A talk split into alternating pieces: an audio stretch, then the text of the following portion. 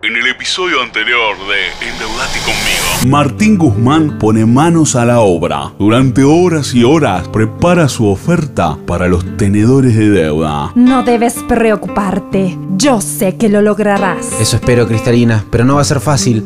Acabo de hacer cuentas y el monto total que tenemos que pagar es 68.842.000. Va de vuelta. 68 millones.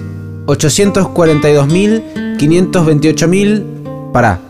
1 millón. ses- 68 millones. Endeudate conmigo. La negociación con los bonistas se enfrenta a un obstáculo inesperado. La propagación mundial del coronavirus que hace temblar a la economía de todo el mundo. Martín Guzmán se dispone a negociar vía teleconferencia con los bonistas.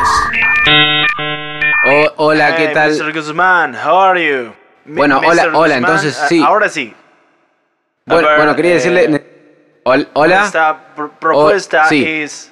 Hello, Hola. Mr. Guzmán, hey. Luego de verse frustrados en sus intentos con los bonistas ingleses, Martín prueba ahora con los japoneses. Hola, ¿qué tal?